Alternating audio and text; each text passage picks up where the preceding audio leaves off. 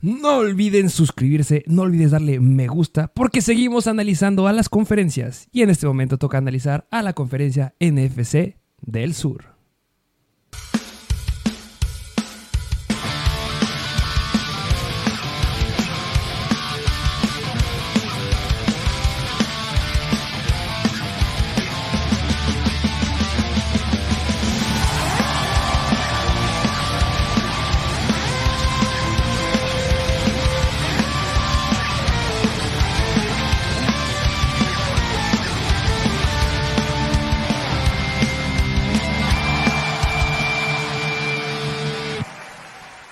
Bienvenidos a un nuevo episodio de Mr. Fantasy Football.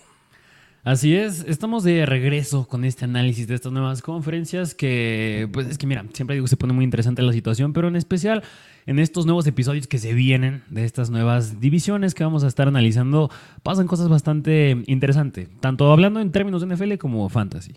Ya hemos analizado bastantes conferencias, ya están ahí los episodios para que puedan ir a verlos ahí en nuestro canal. Ya hemos visto, ya hemos hablado de uno de los equipos favoritos que necesitamos sacar, lo que se vino después del draft, que son los Seattle Seahawks. Había mucho que decir de estos compadres y ahorita se vienen varios equipos que están bastante, bastante densos. Unos que parecen que pueden repuntar mucho, otros que parece que se estancan, pero para Fantasy hay datos bastante relevantes. Así es, y pues el día de hoy pues toca esta nueva división que es la NFC Sur, si no me recuerdo, la NFC Sur. NFC Sur vamos a estar analizando el día de hoy con los Buccaneers, con los Saints, también ahí este con los Jaguars. ¿Quién más está ahí? Ahí, no, no, no, ese es del lado de la AFC, de la NFC. de la AFC. No, los Buccaneers, Buccaneers, los Saints, los Falcons y los Panthers. Los Falcons, está yendo los Falcons. eh, pero antes que empecemos, ¿te parece que nos arrancamos con unas cuantas noticias? Dale con las noticias. Vamos a hablar de unas cuantas noticias relevantes que pasaron en estos días. Se tiene que hablar la noticia número uno, la noticia más relevante. De Andrew Hopkins, lo cortan los Cardinals. Al momento que estamos grabando esto no lo ha firmado todavía nadie. Esperemos que ya hay favoritos, yo tengo mis favoritos que me gustaría que llegara, pero pues se deshacen de Andrew Hopkins, saben que por ahí no era. Había entrevistas que estaba dando este de Andrew Hopkins que justamente le preguntaban, oye, ¿qué te gustaría de tu próximo equipo? Ya asimilando que lo iban a cortar, él decía, pues mira, que sea un coreback que sea dominante, que ahí aventó sus cinco favoritos, que sea un buen, este, un buen, este, tengan un buen general manager, que eso es sumamente importante porque sabemos que ha estado ahí en Houston y en Cardinals y la verdad no han sido nada buenos, y que tenga una buena defensiva. ¿Por qué? Porque las defensivas ganan campeonatos. Así lo dijo Andrew Hopkins. Que mira, totalmente válido. Es para mi punto de vista, el wide receiver con las mejores manos de toda la NFL. Ese es mi punto de vista. Diría JJ Watt. Ajá, sí. Es que cacha muy bien Andrew Hopkins. Tiene las mejores manos. No receptor como tal, pero manos puras. Andrew Hopkins las tiene. Y estará interesante ver a qué equipo llega. Justamente que favorito, ¿cuál será tu favorito?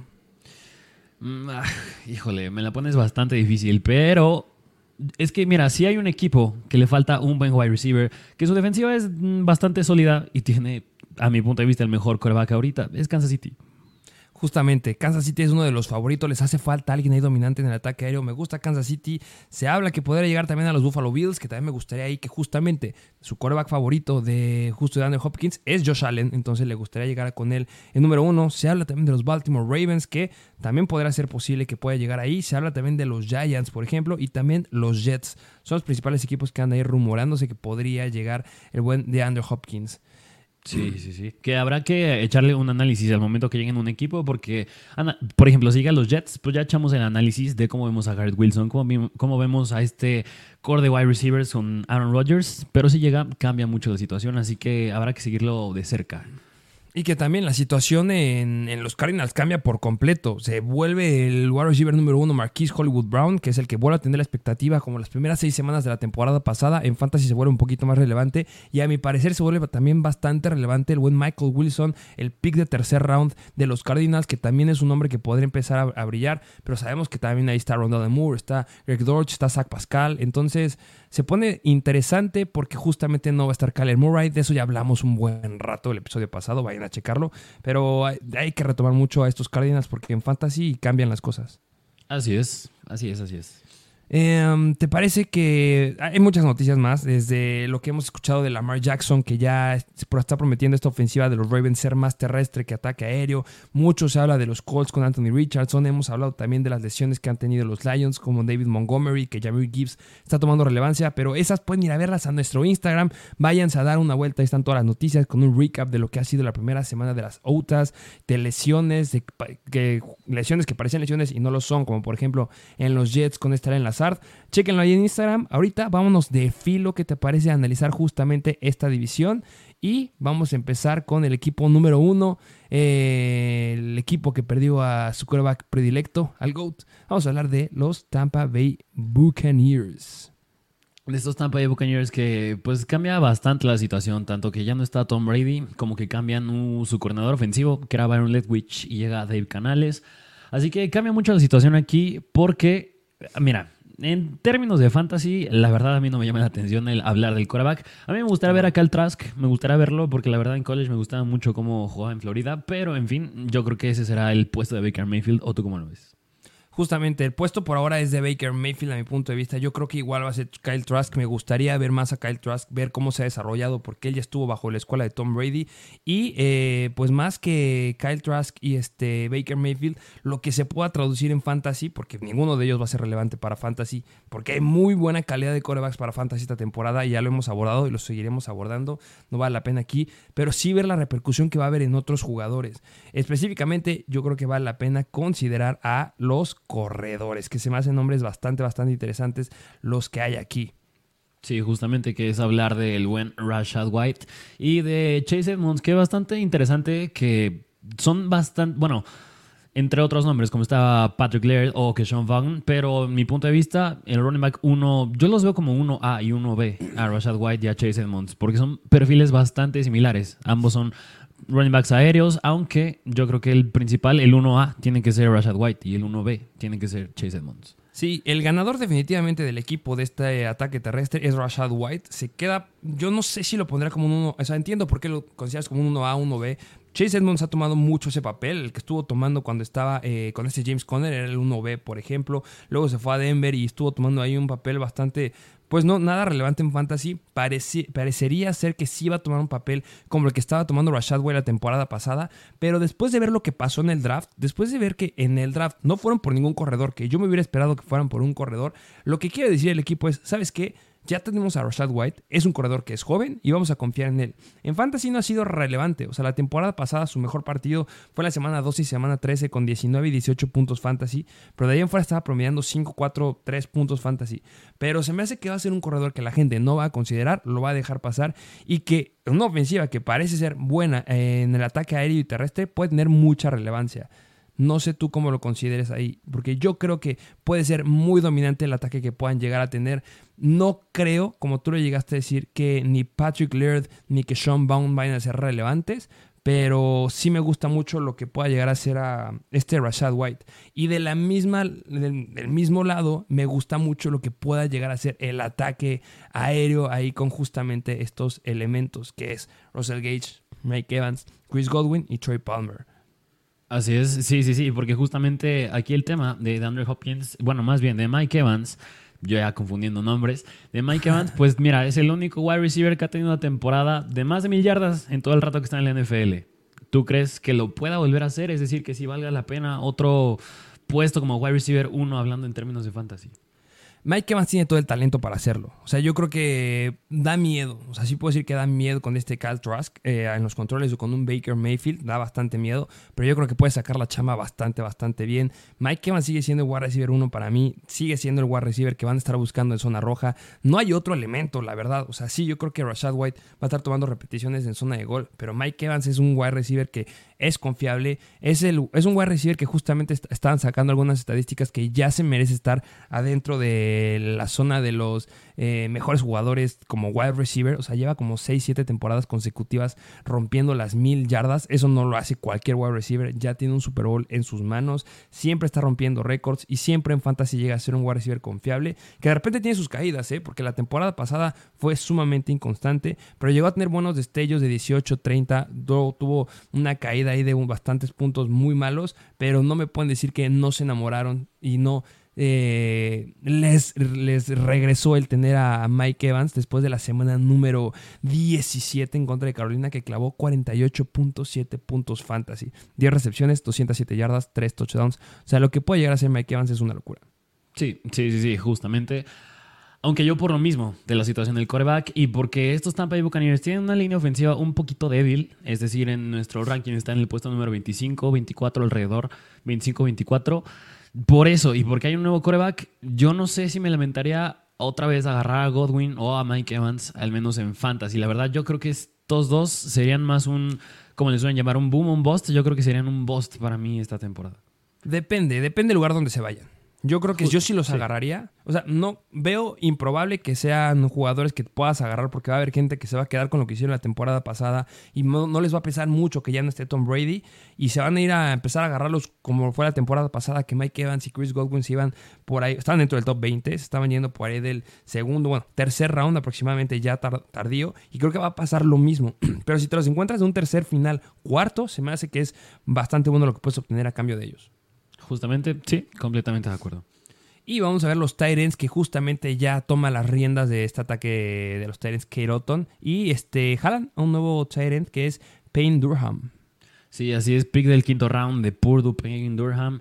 Y, es que, mira, hablando de Tampa Bay, va de la mano. Yo creo que no me metería con Otton. Kate me hubiera gustado si él hubiera sido el titular y si Tom Brady siguiera aquí.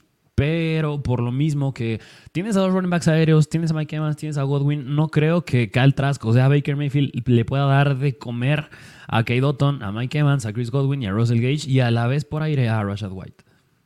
Eh, tienes toda la razón. La verdad, yo creo que también hay otros Tyrants por otros lados, que ya hemos hablado de muchos. Eh, por ahí ya hemos hablado de Dalton Kincaid, que a mí me fascina para esta temporada. Y ya estamos, vamos, iremos hablando de otros Tyrants que la verdad no vale la pena buscar a estos dos hombres. Vamos a cambiar de equipo, vámonos del otro lado, vámonos a hablar del de, eh, equipo que tiene un nuevo coreback tiene un nuevo coreback que se está acoplando bastante bien al equipo, que me lo cortan de Las Vegas y se va a los Saints. Vamos a hablar de los New Orleans Saints. Al comando está, estará esta temporada Derek Carr. Así es, que se pone interesante aquí también con los Saints porque, pues aquí está el detalle. Llega Derek Carr y Derek Carr, mi punto de vista, es un coreback bastante sólido. Yo no me compro que muchos lo critican, que él era el problema en los Raiders. Yo creo que es un buen coreback y yo creo que tiene, bueno, sería un escenario bastante específico, pero yo creo que sí tiene un, un buen upside esta temporada por el talento que tiene por aire. tiene mucho talento por aire, eso sí. La temporada pasada, ¿a quién tenía? Tenía un Hunter Renfro, tenía un Darren Waller que ni siquiera está jugando, tenía un Davante Adams que lo llegó a sopesar bastante bien. No puedo decir que era un coreback que valiera la pena tener como tu coreback 1. Era un respaldo que, dependiendo de la defensiva a la que se enfrentaran, podrías meterlo. O sea, la temporada pasada estuvo promediando 18.9 puntos fantasy por partido. La verdad, no se me hace que es un gran número y solamente estaba metiendo 1.6 touchdowns por aire. No son números que te gusten para un coreback en fantasy y más considerando que hay corebacks bastante elite como Josh Allen, Jalen Hurts. Y vamos a tener esta temporada a un, a un este Aaron Rodgers que se va a estar yendo ahí. Bueno, ya hemos hablado mucho de esa parte de los corebacks, ya la estaremos retomando. Pero yo creo que sí va a ser un, un impulso, como lo acabas de decir, toda la cantidad de armas que llega para los Saints por el ataque aéreo, o más bien, digo, la que les llega, porque espero que Michael Thomas esté completo, ya lo iremos abordando, pero tienen elementos que les van a ayudar por todos lados y estos Saints, a mi punto de vista, se están renovando, que a lo mejor este no es su año, pero para el que sigo dentro de dos, van a ser unos Saints completamente diferentes a los que estamos acostumbrados y eso me gusta. Y específicamente por los corredores. ¿Tú crees que pudiera aplicar una Matthew Stafford Derek Carr? No, no. no, no lo dije. No, ahorita llegas, no creo. O sea, Matthew Stafford llegó a los Rams, tenía los elementos y clavó un, un Super Bowl, lo pudo ganar. Derek Carr no tiene los elementos suficientes para poder ganar un Super Bowl, a mi punto de vista, porque hay otros equipos que están totalmente renovados y totalmente pulidos y totalmente con mucha experiencia para lograr hacerlo. Si vamos a ver la cantidad, vamos a hablar, por ejemplo, de los corredores. Tienes un Alvin Kamara que no va a empezar a jugar la temporada. Tienes un Jamal Williams que lo acabas de meter, pero Jamal Williams, la verdad, por su contrato no se me hace que vaya a ser sumamente explosivo, como lo llegamos a ver este, con Detroit, el uso que le estaban dando. Veo complicado que lo vayan a llegar a hacer. ¿Por qué también? Porque justamente en el draft ganan a Kendra Miller. Y Kendra Miller, la verdad, se me hace un gran corredor. La verdad, para mí, Kendra Miller va a ser como el cuarto corredor este, de este. De los novatos que estaban llegando a la NFL, eh, que me gustaba lo que proyectaban aquí. Pero de pasar al cuarto, yo lo subo al tercero. Porque Zach Carbonet justamente era mi tercer corredor, pero sabemos que llega a los Seattle Seahawks, en donde ya tienes ahí a. a elementos que no te van a dar las oportunidades que hubiéramos deseado de un corredor con ese talento, pero Kendra Miller sí. Kendra Miller llega a un equipo en el que se van a, de- Adiós Alvin Camara. La próxima temporada Alvin Camara no va a estar en los Saints. Lo siento, fue muy brillante, pero muchos problemas y hay que pasar. Y van a pasar a Alvin Camara. Están con Jamal Williams, pero no creo que le confíen el rol completo a Jamal Williams. El futuro de este equipo es Kendra Miller. Y a lo mejor me dirás, no tiene el perfil de un este, running back elite como lo está haciendo, o como lo fue Brice Hall, o como lo fue, o como lo está aparentando Jamie Gibbs, o como lo está haciendo esta temporada total, que la veremos ahorita de él, este Villan Robinson, pero yo creo que tiene buen talento. Y si comparamos y lo conjugamos con el talento que tiene con el ataque aéreo, Kendra Miller va a ser una gran válvula de escape para este equipo. Y yo creo que, por eso, por eso lo digo, dentro de dos, tres temporadas, ojo, los Saints se vienen bastante fuertes. Pues sí, yo creo que si pudiéramos resumir esta situación en los running backs, podríamos decir que Kendra Miller llega por el- la ausencia que va a tener Alvin Cámara y Jamal Williams pues nunca ha sido un running back que pueda tener la carga de un running back titular, es decir, del el 1. Porque ha estado en Green Bay, ha estado en Detroit y siempre ha estado de dupla, siempre ha sido el 1B. Así que yo creo que este, como bien lo dijiste, es el backfield ahorita mínimo de Kendra Miller, en lo que no está Alvin Cámara, por eso llega él y Jamal Williams pues seguirá teniendo el rol que ha tenido a lo largo de los años, es decir, un running back 1B, pero no con la misma relevancia que tuvo en Detroit a mi punto de vista. Y va muy de la mano que Kendra Miller para mí es un corredor que debes ir por él si juegas Dynasty. Yo creo que es un gran elemento. O sea, suelta a Alvin Camara y busca a Kendra Miller 100%. Y lo dijiste bien ahorita. Jamal Williams va a ser la ayuda y Kendra Miller no va a ser sumamente relevante. Pero para ir un late round por él, si de repente llega a caer alguna lesión de Jamal Williams, espérense, porque después de la mitad de la temporada va a ser una- un muy buen elemento Kendra Miller, porque Alvin Camara ya lo van a empezar a desplazar. ¿Por qué? Porque la próxima temporada dudo que esté con los Saints. Entonces ya tienen que empezar a recargarse con el buen Kendra Miller. Lo mismo que le pasó a David Montgomery un poquito la temporada pasada. Pero vamos a hablar de lo interesante aquí de este equipo. Vamos a hablar de los wide receivers. ¿Cómo ves a este core de wide receivers? Híjole, pues mira, es que aquí el tema siempre es Michael Thomas, que no sé desde cuándo no viene jugando porque está lesionado, es puro pretexto. Así que aquí el relevante, pues sin duda alguna, es Chris Olavi. Y vimos en los Raiders que Derek Carr le pudo dar de comer bastante bien a Davante Adams. Y no, no digo que Chris Olavi sea el talento de Davante Adams, pero Chris Olavi yo lo veo. Yo lo pongo por arriba. Mira, si proyectamos al final de la temporada, ¿quién queda con más puntos fantasy? Yo creo que sí le gana Chris Olavi a Michael Thomas. Este sano Michael 100%. Thomas. Sí, sí, 100%. Yo creo que Michael Thomas, que llegamos a ver hace cuatro temporadas, ya pasó. Chris Olave, yo lo he llegado a decir en múltiples ocasiones, para mí es... Híjole, me cuesta decir que es el mejor de la clase, pero es que de verdad se pelea bastante con este Garrett Wilson. Garrett Wilson llegó a un equipo que fue para hacerlo el MVP, bueno, el mejor, eh, el novato ofensivo del año. Pero Chris Olave con un buen coreback. O sea, si no hubiera estado ahí Andy Dalton, o si no hubiera estado ahí este, este James Winston, si hubiera estado desde el principio con un buen coreback, Chris Olave hubiera sido el novato ofensivo del año sin ningún problema, porque tiene mucho talento. Y desde el principio, desde que empezamos a verlo en, en los Saints la temporada pasada, o sea, podemos recordar el partido que tuvo en contra de Carolina, que sí, Carolina no era la mejor defensiva en contra de los wide receivers, pero era la segunda semana consecutiva que le estaban lanzando 13 targets. 13 targets y en esa semana al- alcanzó 9 recepciones para 147 yardas. Tuvo dos recepciones de más de 20 yardas y una fue más de 40. A lo largo de la temporada nos dio 4 partidos con 4 recepciones con más de 40 yardas, o sea, una recepción de más de 40 en cada uno de ellos. Y la verdad, eso con un buen coreback y con un ataque terrestre que esté más pulido y que haga que las defensivas se enfoquen en la problemática que te pueden ocasionar por tierra, se me hace que va a dar muy, muy buenos números este Chris Olave. Y la verdad, comparando la clase de wide receivers de la temporada pasada, obviamente Garrett Wilson sigue siendo prioridad porque es el indiscutible wide receiver 1. Y con la llegada de Aaron Rodgers, obviamente es una locura. Pero después, o sea, sigue estando Drake London, sigue estando este Jahan Dodson, pero Chris Olave yo creo que lo pongo en segundo lugar de los wide receivers de la temporada pasada novatos que tienes que priorizar en ellos. Y si te vas a estar compitiendo con un Mike Evans o con un eh, Chris Godwin o un Chris Olave, el potencial que tiene Olave es mucho más alto y no generó tanto punch la temporada pasada. Y esta, ojo, eh, porque yo creo que puede ser un gran pick. Sí, y, y yo lo repito, mira, Derek Carr se me hace un muy buen coreback y Chris Olavi hasta yo podría decir que estaría un poquito infravalorado. O sea, no sé si meterlo en el rango de ser un sleeper esta temporada, pero un sleeper para el potencial que proyecta. Justo, o sea, no va a ser un sleeper de rango de sleepers, Ajá. pero para lo que va a ser, ojo, eh, yo creo que es un wide receiver que vale la pena. Si lo logras tener de tu flex, fenomenal. Ah, no, Difícil, sí ¿eh? Pero fenomenal.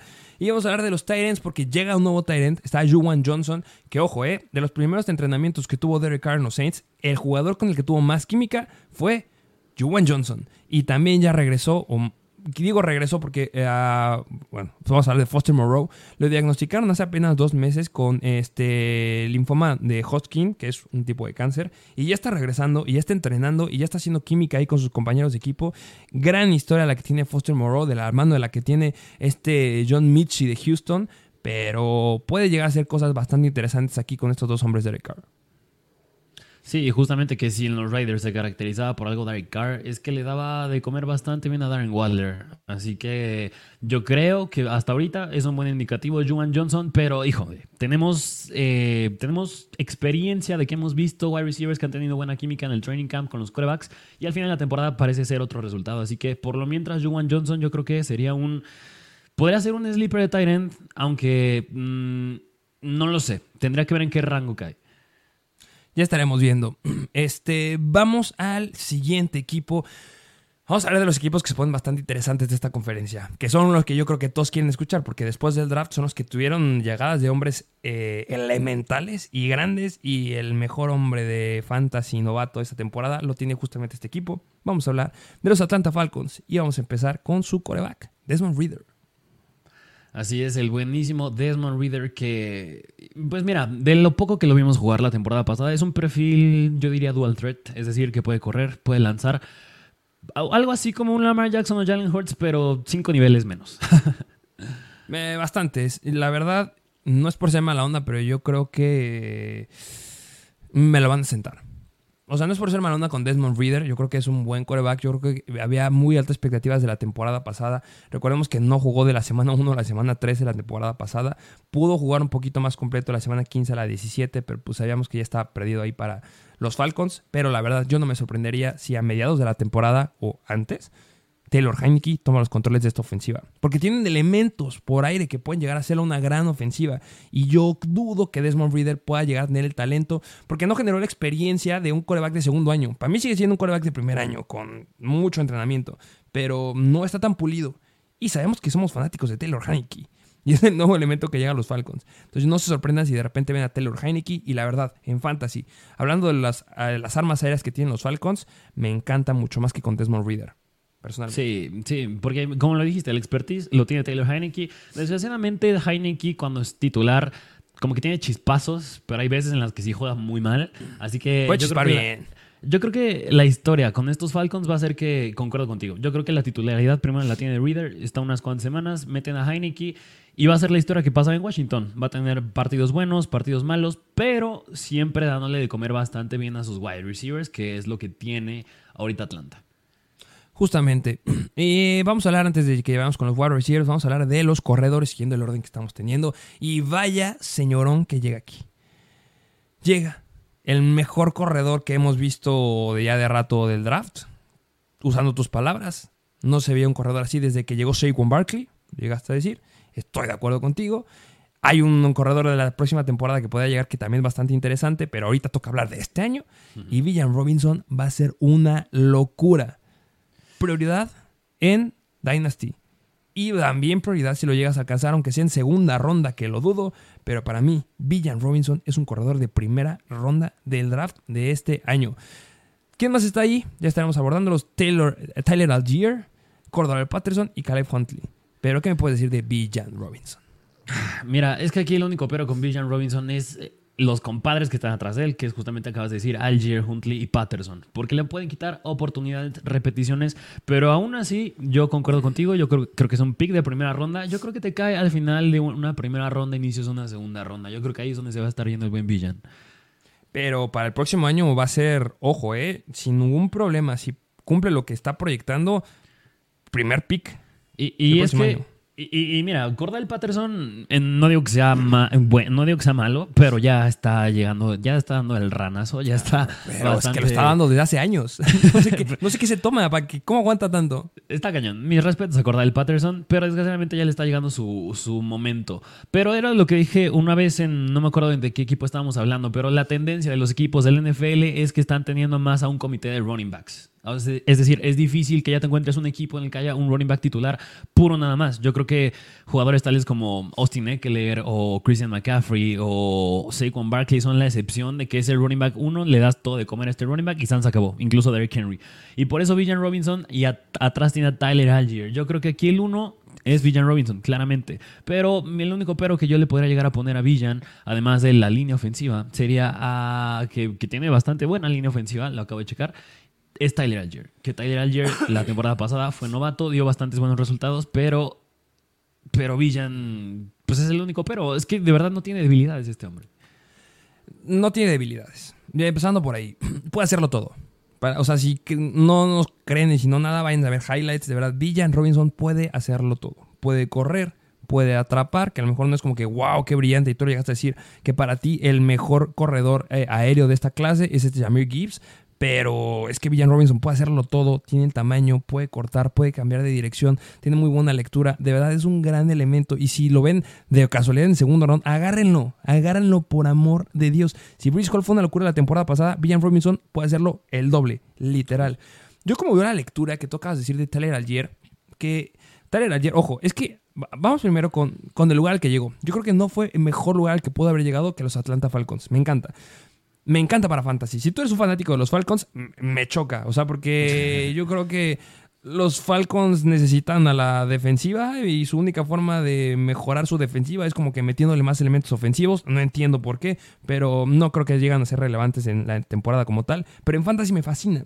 Porque los, los Atlanta Falcons rompieron muchos récords hablando de ataque terrestre la temporada pasada sin lugar a dudas, fueron de las mejores ofensivas del ataque terrestre, lo acabas de decir tú. Tiene una muy buena línea ofensiva. Y yo como leo lo de Tyler Algier, Tyler Algier rompió el récord de novato, estuvo promediando 4.6 yardas por acarreo y rompió el récord de, cantidad de yardas de algún del, de novatos en la historia corredores de los Atlanta Falcons. Y cuando tienes un jugador que es novato, que acaba de romper récords y que la va, que en las últimas semanas de la temporada le estabas quitando eh, oportunidades a Cordell Patterson. Considerando temporada, mira, semana 15, 16 y 17, Cordell Patterson fueron 14 acarreos, luego 8 acarreos y luego 9 acarreos. En esas mismas semanas, este Tyler Algiers fue 17 acarreos, luego 18 acarreos y luego 20 acarreos y cerró con 24 acarreos en la última semana, en la que Cordell Patterson solamente tuvo 5. Vimos cómo los Atlanta Falcons se estaban volcando más hacia Algier. Algier estaba respondiendo bastante bien. Y como respuesta a la calidad de jugador que estás teniendo, agarras al mejor corredor de la clase. O sea, para mí lo único que quiere decir es, tenemos el potencial y el volumen para darle un jugador nuevo, pero Tyler ayer no es. No confío en Tyler ayer. Si confiaran en Tyler ayer, hubieran agarrado otro jugador en el pick que tuvieron, hubieran agarrado un wide receiver que era de los tops para poder estar al lado de Drake London, hubieran hecho alguna otra cosa, agarrar un coreback, por ejemplo, pero no, decidieron ir por el mejor corredor de la clase. porque no confías en Tyler ayer? Eso es como yo veo la lectura. Entonces yo creo que no va a ser un consenso. Yo creo que aquí va a atascarse Villan Robinson. Cordell Patterson, lo siento, es bye. Pero de ayer va a ser un respaldo por si le pasa algo a Villan. Y yo sí creo que la próxima temporada Villan Robinson va a estar siendo el primero o segundo pick de fantasy de aquí a un buen rato. Entonces, por amor de Dios, agarren a Villan Robinson. Va a ser una locura, se los firmo. Que, que, mira, nada más como ya para no tampoco tirarle tantas rosas a Villan Robinson, también, porque también tiene peros. Y uno de ellos tú llegaste a decir, y uno es los fumbles, y el segundo es que en college llegó a tener varias lesiones en la espalda, en el hombro, o sea, es muy ah, propenso a lesiones. No tuvo, no tuvo severas lesiones, pero es muy propenso a ello. Yo creo que ahí va de la mano que Tyler Algier está atrás. Yo concuerdo contigo que va a darle, se le va a dar más volumen a Villan Robinson. Y es que, mira, aparte, una estadística que me gusta ver de los Atlanta Falcons es que la temporada pasada fueron el segundo equipo que más mandó jugadas terrestres. El número uno fueron los Chicago Bears. Es decir, de todas sus jugadas en toda la temporada, el 60% fueron jugadas terrestres. Y en segundo lugar estuvo los Atlanta Falcons con 57% y va de la mano con la línea ofensiva. Porque la temporada pasada los Atlanta Falcons tuvieron la mejor línea ofensiva en jugadas terrestres. Así que puntos buenos y puntos malos para Villan Robinson. Pero como para entrar un poquito en contexto de la situación que del por qué Tyler Alger puede estar atrás y Villan Robinson enfrente. Sí, de acuerdo contigo. Y sí, tendrá peros, pero ese es, justo ese dato de los fumbles. Fue porque tuvo solamente un fumble y comparado, bueno, uno o dos fumbles y comparado con toda la clase, algunos no tienen ninguno. Entonces, por eso como que cayó bastante. Pero se me hace algo que irrelevante. Bueno, no sé, ya veremos cómo, cómo empieza, pero aunque fumble un rato, va a dar números bastante, bastante sólidos. Vamos a cambiar ahora a hablar de los wide receivers, que también se pone muy, muy interesante. Drake London, igual de los mejores wide receivers de la clase, que no tiene un buen elemento ahí que lo esté respaldando, pero pues, sorry, con eso tiene que lidiar. Llega Mac Hollins de los Raiders, está este Cadaver Hodge, pero está mi compadre que llega de los Tampa Bay Buccaneers. Scotty Miller, sí señor, todo un velocista llega para ayudar a los Atlanta Falcons. Me encanta. Si ustedes nos están viendo desde hace tiempo, sabrán que tú eres muy fan de Scotty Miller. velocista, es todo un velocista. Cuando llega, cumple. Es como eh, este Braxton Berrios que nadie lo considera, nadie nunca lo agarra, pero de repente te avienta un partido de más de 25 puntos fantasy y después se apaga. Pero con esta ofensiva puede llegar a hacer cosas bastante interesantes. Yo creo que Scotty Miller ya llega a una ofensiva donde lo van a considerar más. Ahora está considerado como el wide receiver 3. Ya justo con Matt Collins, que también es bueno, viene con una ofensiva que va a seguir siendo terrestre, pero descolgadas las va a llegar a tener. No estoy diciendo que Scotty Miller vaya a ser un jugador que tienes que ir a agarrarlo. No, va a ser un flex, pero va a ser un flex frecuente que vamos a tener a lo largo de la temporada.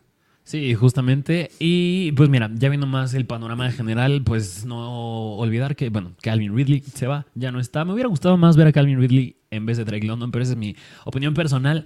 Pero, híjole, por la misma situación del quarterback, Drake London, yo creo que Mira, yo creo que Drake London esta temporada no tiene mucho upside. Yo creo que no mucho. Yo lo meto en un rango de wide receiver 2 y hay. Es decir, no creo que caiga porque va a ser el que va a tener la mayor cantidad de volumen por aire, pero tampoco creo que tenga mucho upside porque tus corebacks pues, es Desmond Reader o es Taylor Heineke.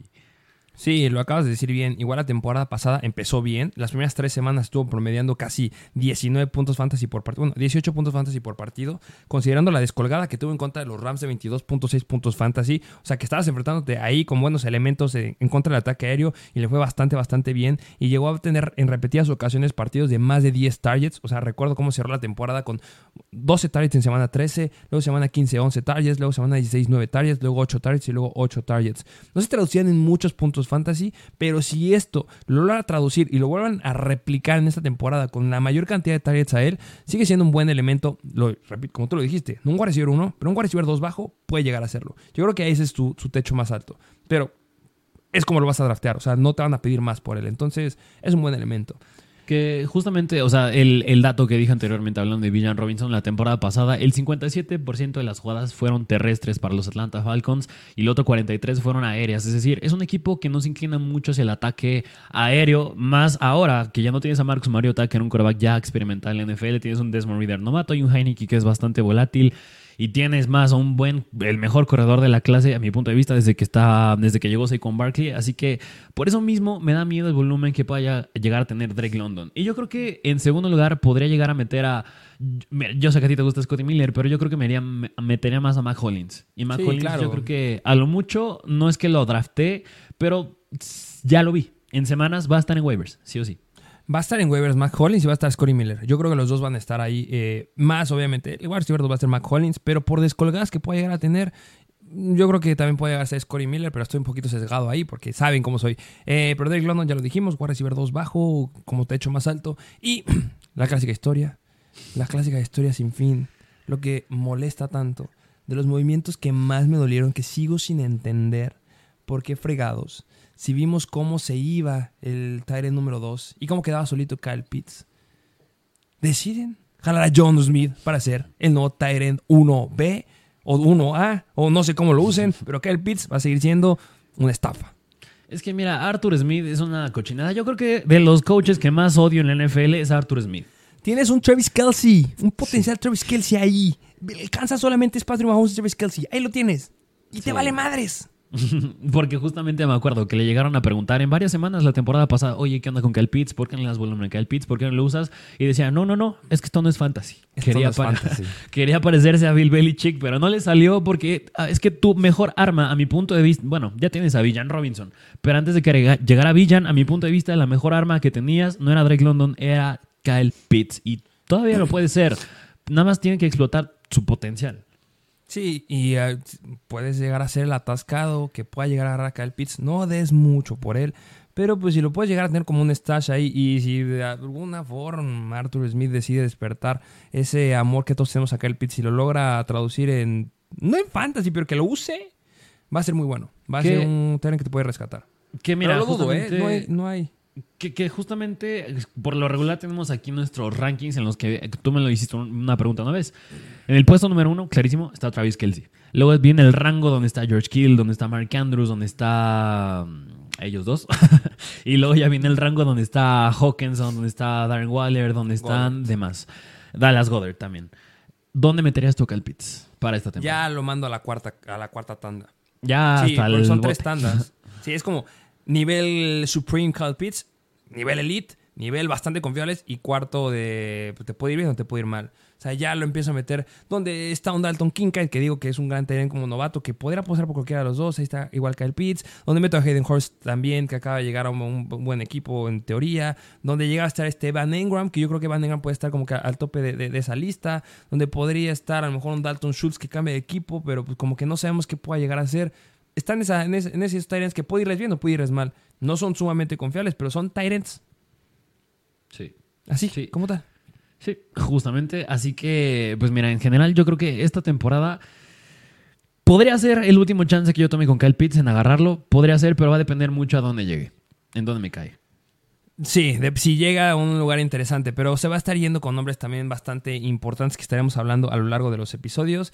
¿Te parece que cambiamos de equipo? Vámonos al siguiente equipo.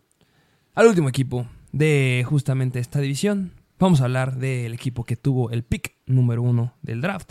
Vamos a hablar de los Carolina Panthers. Estos renovados Carolina Panthers que, mira, antes de pasar a Bryce Young, no está de más recordar que llega un nuevo head coach, que es Frank Reich, y estaba Matt Rule. Llega Frank Reich y también llega un nuevo coordinador ofensivo que es Thomas Brown y estaba Ben McAdoo. Para que sea una idea de los renovados que están estos Panthers, pero llega Bryce Young, así que a mí me da miedo Bryce Young, hablar, hablando en términos de fantasy. Yo... Yo, yo lo agarraría, pero como mi coreback de banca. Pero a mí no me gusta tener corebacks en mi banca y no me gusta tener stashes de corebacks. Por eso yo al menos sí tendría mis reservas si agarro a Bryce Young. Sí. Em, complicado. No es muy difícil confiar en él. Yo creo que si hay alguno de los dos que está un poquito más a favor, que le puede ir bien a Bryce Young, soy yo, pero es más obviamente enfocado hacia fantasy. Has tenido tú tus reservas que son sumamente entendibles porque el equipo no parece que pueda darle las, herramientas y los elementos que puedan hacer brillar a Bryce Young. Se me hace que tiene un buen equipo, sí. Eh, jala nuevos elementos. eh, vamos a irlos viendo ahorita poco a poco y vamos a estar retomando con cada vez que veamos cada posición en qué puede repercutir en Bryce Young, ¿te parece? Así es. Vamos primero a los corredores. Vamos a ver eh, que jalan a Miles Sanders, justamente llega como el nuevo corredor de eh, los Carolina Panthers, que llega a ser el running back número uno, pero sabemos que tiene historial de lesiones, entonces cuidado por ahí. Está el running back número dos, Chuba Hobart, está Raheem Blackshear y está Spencer Brown, que bueno, este nunca lo vamos a escuchar, pero pues sí, Miles Sanders va a ser un nombre bastante frecuente y de waivers, obviamente, va a ser porque sí, así como Rashad Penny siempre se lastima. Miles Sanders se va a perder alguna semana. Entonces, Chuba Hobart y Miles Sanders, ¿qué opinas de ellos? Híjole, mira, con Choba Hubbard, yo creo que Choba Hubbard ya no. No sé si decir que ya vimos lo mejor de él, pero de él ya tenemos una idea de cómo se comporta. Y es un running back que, como tú le dijiste, se va a lastimar Miles Sanders, se va a perder semanas. Hubbard va a estar en waivers, pero yo no lo agarro porque su upside no es muy alto.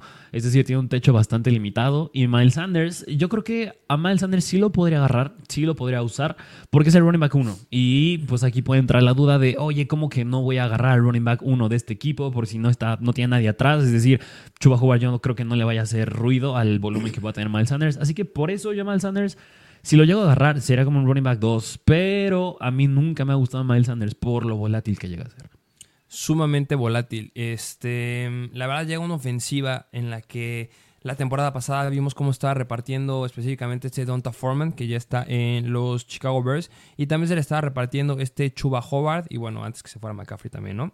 Pero pues Jonta Foreman eh, llegó a tener muy buenas semanas, sí, eso sí. Eh, semanas donde le dan muchas oportunidades. Fue muy volátil, pero sí llegamos a ver semanas en donde tuvo semana 8, por ejemplo, en contra de Atlanta, 26 acarreos para 118 yardas. Semana 10 en contra de Atlanta, 31 acarreos para 130 yardas. Semana 12, 24 acarreos para 113. Luego Seattle, 21 acarreos. Luego en la 16, 21 acarreos.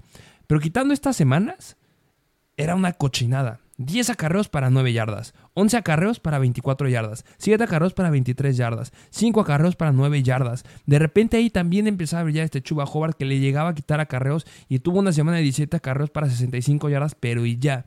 Si de alguna forma logran darle esta combinación de acarreos a Miles Sanders, yo creo que puede ser un buen elemento. Pero repetimos, y ya lo dijiste tú, ya lo vuelvo a repetir yo, Miles Sanders históricamente es un corredor que se llega a lastimar. En la temporada 2019 se la aventó completa, pero la carga de trabajo que tuvo en la temporada 2019 no fue tan alta. 2020 se perdió cuatro semanas, 2021 se volvió a perder cuatro semanas y no fueron consecutivas.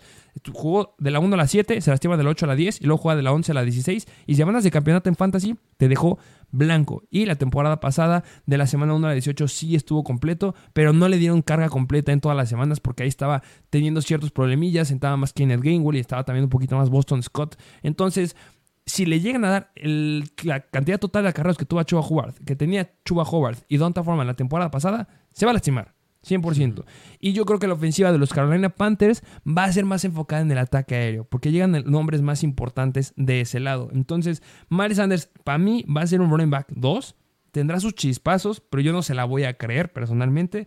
Pero sí va a poder ser un buen elemento. Pero va a haber corredores que se van a estar yendo al nivel de Miles Sanders o, o después de Miles Sanders que te van a dar los puntos de un Miles Sanders. Entonces, tengo baja expectativa. Sí, concuerdo. O sea, yo creo que a Miles Sanders yo lo meto bastante, como diría, steady. O sea, es decir, que no tiene mucho upside. Y tampoco creo que sea, tampoco creo que sea un bust al 100%. Pero su upside, otra vez lo digo, es bastante limitado. Su techo está bastante bajo. Y por eso, si lo llego a agarrar, yo esperaría que me den números de un running back 2, running back 2 bajo, aunque sea el running back titular de los Panthers. Justamente. Eh, eh, bastante conservador nos vamos con Miles Sanders, la verdad, sin mucho hype. Lo acaba de decir bien. Y vamos ahora a hablar de los wide receivers, porque llega un nuevo elemento aquí. Jalan a Adam Thielen, jalan a DJ Shark, se quedan con Terrence Marshall y jalan al elemento más importante y que para mí es un gran sleeper. Y voy a hablar en repetidas ocasiones de este compadre, Jonathan Mingo. Jonathan Mingo, bastante interesante la situación de los wide receivers y también se te olvida más ahí atrás está la Vizca Chenault aún que ah, cierto. llega a ser un poquito de ruido ahí también la Vizca Chenault, así que es que mira, eh, aquí el tema, a la hora de los wide receivers, pues tienes que ver al quarterback. Y el quarterback es Bryce Young, un quarterback que, bueno, es el mejor de la clase. Talentoso. Sumamente talentoso, pero yo el pero que le pongo es que es novato y no, y no siento que esté al menos en una posición de darle mucha relevancia a los wide receivers. Bueno, yo a Bryce Young no lo agarro en los drafts. Si agarro un wide receiver, tiene que ser Adam Thielen, porque es el uno, porque tiene experiencia. Pero no me va a sorprender tampoco que haya semanas en las que DJ Shark lo sobrepase en targets. Yo, por lo que acabas de decir, yo no apuesto ni por Adam Thielen, no apuesto por DJ Shark, no apuesto por Terrence Marshall, yo apuesto por Jonathan Mingo. Estoy seguro. ¿qué, te gusta de Jonathan Mingo? En primer lugar, que es una clase de wide receivers que la verdad no son de mucho tamaño. O sea, los mejores wide receivers de la clase que eran este Jackson Smith en Jigba y también que algunos consideraban y que también llegaron a considerar ahí los Chargers a Quentin Johnston, eran los más altos. Pero si te pones a ver a los otros wide receivers que hay, Josh Downs, por ejemplo, o llegas a ver a Say Flowers, no son altos, no son elementos que tengan mucho tamaño. ¿Quién hace la diferencia? Jonathan Mingo. Es un wide receiver que llega a un equipo que lo buscó, lo agarró creo que fue tercer round y que lo jala cuando jala un coreback novato y es el mejor coreback de la clase. O sea, lo que te quieren decir los Panthers aquí es son una dupla que queremos desarrollar y que en el futuro se vuelvan unos compadrazos para que lleguen a darnos muy buena carga de, de touchdowns y muy buena carga de recepciones a lo largo de las temporadas. No digo esta temporada, pero si alguno me puede llegar a impresionar es Jonathan Mingo. Y estamos hablando de este costo-efectividad. Si tú agarras un Adam Thielen, lo vas a estar buscando en un cuarto, quinto round, que yo creo que va a dar puntos de los y que están ahí y no hay mucho upside. Si vas a agarrar un DJ Shark, lo vas a estar agarrando en un sexto o séptimo round, que los wide receivers que hay ahí puedes buscar todos los que tengan mucho mayor potencial, más explosividad. Terrence Marshall tenía todo para ser el wide receiver uno del equipo, pero que yo estaba bastante hypeado la temporada pasada con Terrence Marshall, pero lo que es lo que hace el equipo, da toda la situación en la que deja ir a DJ Shark, lo manda a los Chicago Bears, parecía ser que Terrence Marshall iba a ser el wide receiver uno, pero en respuesta a eso, los Carolina Panthers dicen, ¿sabes qué? No confío en Terrence Marshall, vamos a firmar a Dan Thielen y vamos a firmar a DJ Shark. Y además de eso, vamos a ir por un novato, Jonathan Mingo. Entonces, no confían en Terrence Marshall. Jonathan Mingo va a terminar desplazando 100% a Terrence Marshall como wide receiver 3 ha iniciado la temporada, pero lo mismo, quieren hacer una buena química entre Bryce Young y Jonathan Mingo y la van a empezar a desarrollar a lo largo de la temporada. No son un equipo de Super Bowl y eso lo saben. Entonces, a lo largo de la temporada y ya que estamos en la segunda mitad, no se sorprendan si de repente Jonathan Mingo llega a dar números de un buen wide receiver 2, o al menos un wide receiver 2 bajo, se me hace muy posible. Y Mingo es un wide receiver que nadie va a draftear. Es difícil que alguien lo agarre. Para el, beneficio que te puede dar, se me hace bastante bueno. Ojo que no tiene números y no es el mejor wide receiver de la clase. No. Yo creo que lo hypearon está mm, hypeado para algunos, como puede ser un poquito para mí.